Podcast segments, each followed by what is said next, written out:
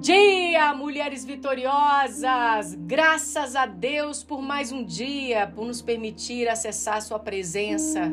Como é bom sermos filhas e termos acesso à presença de Deus, na é verdade? Quem fala com você é a pastora Marcele Martins. Estamos no áudio 11, fazendo a leitura do livro Enraizado Os Lugares Escondidos onde Deus Desenvolve Você, do autor Ben Lipscher, pastor e fundador do Jesus Culture prontos para os testes. A jornada de Davi para construir confiança começou quando ainda era menino e cuidava das ovelhas de seu pai. Sabemos que ele já era um adolescente e músico talentoso nessa época, porque o indicaram para ser arpista de Saul, trazendo alívio espiritual para o rei quando tocava. Ver 1 Samuel 16, versículo 18.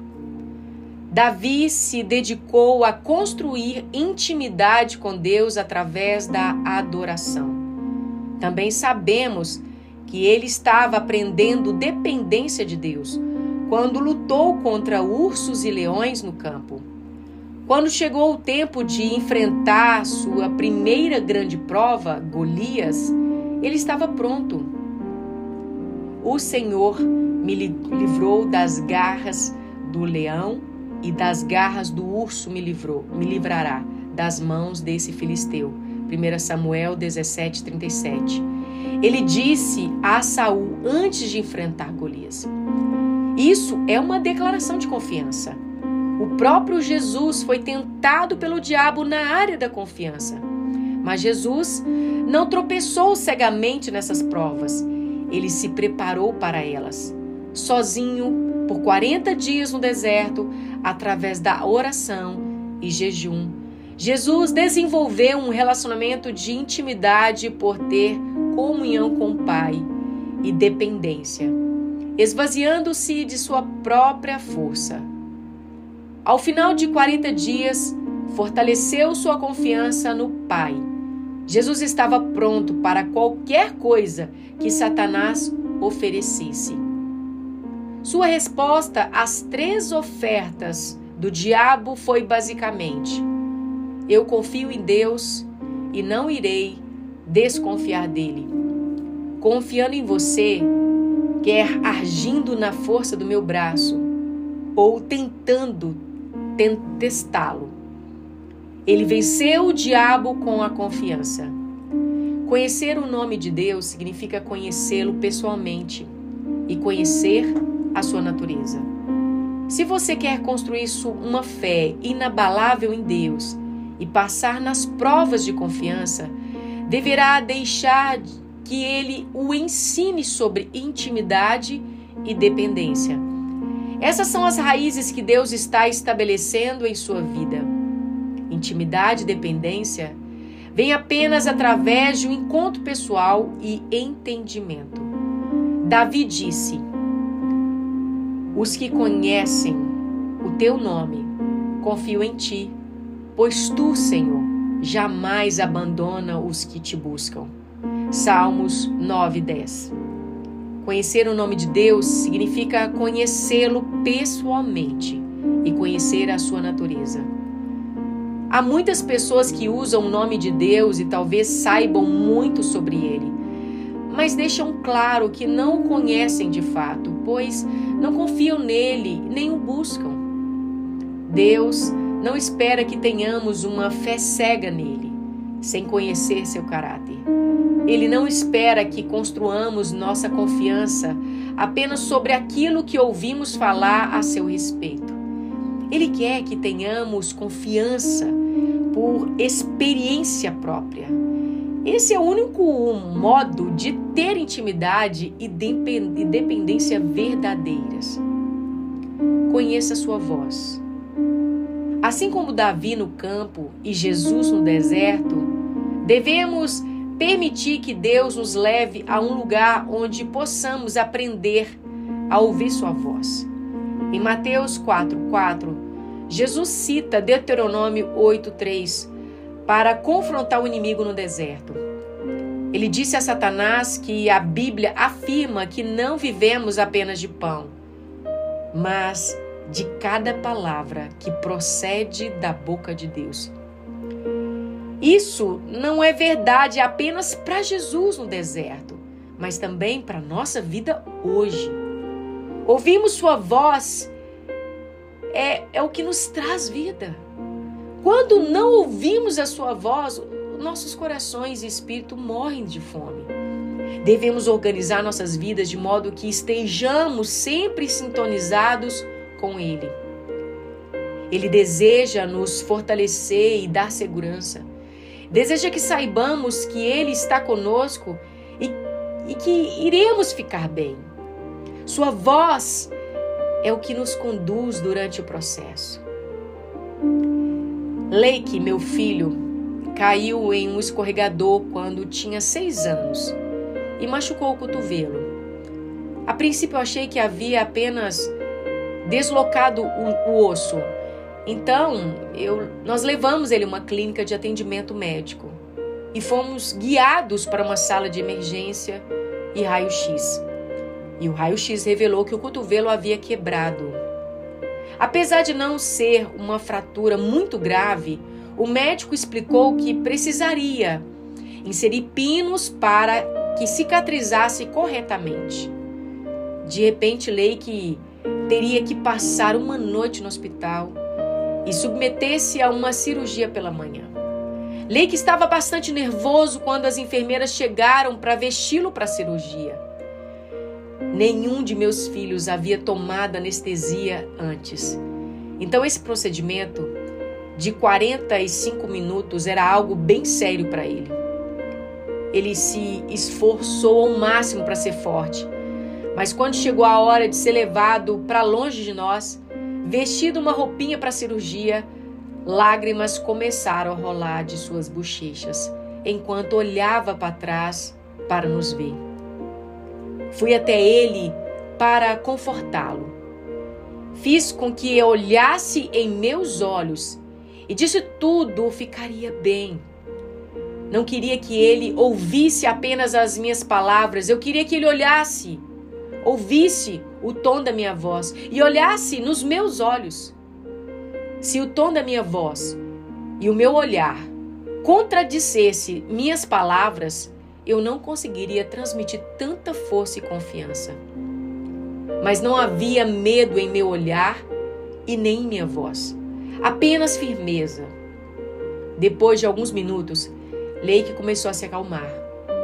Ele continuou a olhar enquanto o levavam, agarrando-se à força que eu tinha dado a ele. É esse tipo de conexão que precisamos ter com o Senhor, especialmente quando ele nos leva àqueles momentos onde confrontamos nossos maiores medos e anseios. Precisamos saber que e sermos capazes de nos manter conectados à sua voz e à sua face em minha vida, percebi que estarei bem enquanto Ele estiver falando e eu ouvindo. Não importa o que esteja acontecendo, quantas tempestades eu esteja enfrentando, ou quão vulnerável, fraco eu esteja me sentindo. Uma vez que eu consiga calar a minha alma diante dele e ouvi-lo falar comigo, passarei por tudo o que tiver que passar Houve tantas vezes em que eu fui até o Senhor com uma situação sufocante e ouvi-lo dizer: Olhe para mim, eu pareço estressado, pareço preocupado. Não, Senhor, não parece. Então, não sei o porquê você está se preocupando. Funciona todas as vezes. Se eu puder ouvir a sua voz e olhar a sua face em volta a confiar e a ter paz interior. Então faço disso minha prioridade. Continuamente aconchegando-me a Ele, aquietando-me, esperando ouvir a Sua voz, conhecendo seu caráter. Juntamente com a Sua voz e a Sua face, devemos também conhecer o seu caráter, para que possamos confiar nele A Bíblia revela que todos os aspectos da natureza revelam sua confiabilidade e convidam-nos a também a confiar. Mas mencionarei apenas alguns que devemos descobrir e apegar-nos durante o processo. Primeiramente, Deus não mente. No início da carta de Paulo a Tito, ele se apresenta como servo de Deus e apóstolo de Jesus Cristo, na esperança da vida eterna, a qual o Deus que não mente prometeu antes dos tempos eternos. Tito 1, 1 e 2. Paulo estava dizendo a Tito: Minhas credenciais se baseiam em promessas e não podem ser quebradas, pois foram feitas por um Pai que não mente. Deus possui apenas a verdade em si. Ele não consegue mentir ou enganar. Portanto, tudo o que ele diz e faz é completamente confiável. Esse aspecto da natureza de Deus é de difícil compreensão para nós, pois nós nos mentimos, nós nos mentimos, enganamos, iludimos a nós mesmos e aos outros inconscientemente transferimos isso a Deus. Normalmente não admitimos mas às vezes achamos que é possível Deus nos iludir. Nós o imaginamos colocando em nós um sonho, uma palavra, uma promessa e dando um passo para trás para dizer aos anjos: vejam isso. Eles vão passar vários anos correndo atrás dessas promessas, mas não vai acontecer. Eu só queria vê-los debatendo-se um pouco. Uma das grandes disciplinas da confiança é levar esses pensamentos cativos. 2 Coríntios 10, 5. E obrigar nossa imaginação a se alinhar com a verdade do caráter de Deus. Aquele que prometeu não mente. Então não importa o quão alto e baixo viradas ou recuos, ele nos leve a passar através dos seus processos. Podemos confiar em Sua palavra e é verdade. Não somente um Deus que não mente, mas também um Pai perfeito. Um dos sinais que Ele é um Pai perfeito, ensinados por Jesus, é que Ele nos dá presentes bons. Qual Pai? entre vocês, se o filho lhe pedir um peixe, em lugar disso lhe dará uma cobra? Ou se pedir um ovo, lhe dará um escorpião? Se vocês, apesar de serem maus, sabe dar boas coisas aos seus filhos, quanto mais o Pai que está no céu dará o Espírito Santo a quem o pedir. Lucas 11, 11 a 13.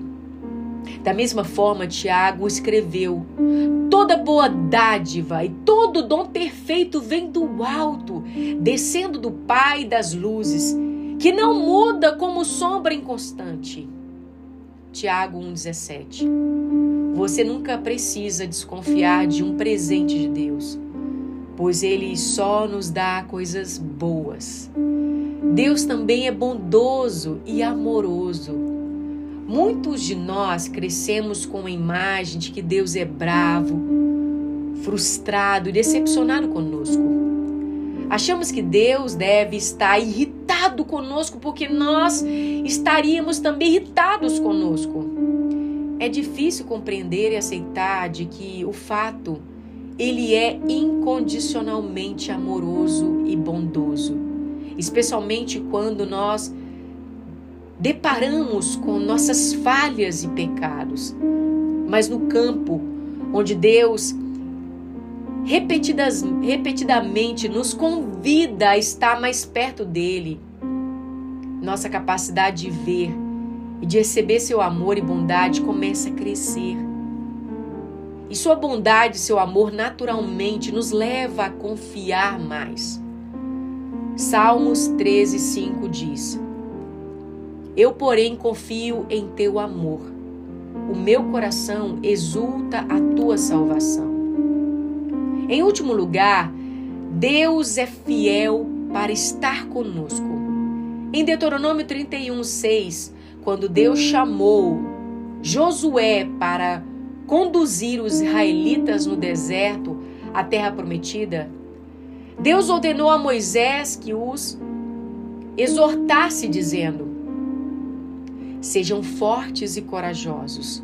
Não tenha medo, nem fique apavorado por, por causa deles, pois o Senhor, o seu Deus, vai com você, nunca o deixará, nunca os abandonará. Não há um só lugar em que ele não esteja com você. Nem coisa alguma que você possa fazer ou dizer que ele não saiba.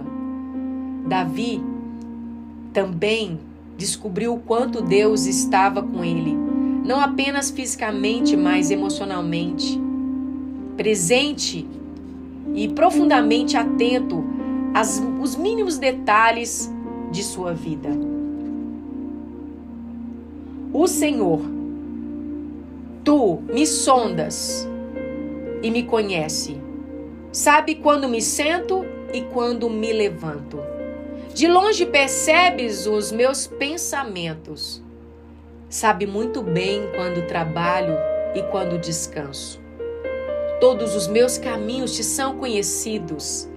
Antes mesmo que palavra me chegue à língua, tu já conheces inteiramente, Senhor. Tu me cercas por trás e pela frente, e põe a tua mão sobre mim. Tal conhecimento é maravilhoso demais está além dos meus alcances, e tão elevado que não posso atingir. Para onde poderia eu escapar do teu espírito? Para onde poderia fugir da tua presença? Se subir aos céus, lá estás. Se fizer a minha cama na sepultura, também lá estás. Se eu subir com as asas da alvorada e morar na extremidade do mar, mesmo ali, a tua mão direita me guiará e me sustentará. Quando acordo, ainda estou contigo. Salmo 139 versículo 1 a 10 e 18. As situações em que Deus o colocará para desenvolver sua confiança provavelmente o levarão a imaginar se Deus está ao menos por perto. Será que ele se esqueceu ou abandonou? A resposta para isso é que não há um só lugar em que ele não esteja com você nem coisa alguma que você possa fazer ou dizer que ele não saiba. Ele o conhece muito bem. Ele o conhece muito melhor do que você mesmo. E é por isso que você pode confiar nele. Uau! Nós vamos ficar por aqui. Que Deus abençoe seu dia e até o próximo áudio em nome de Jesus.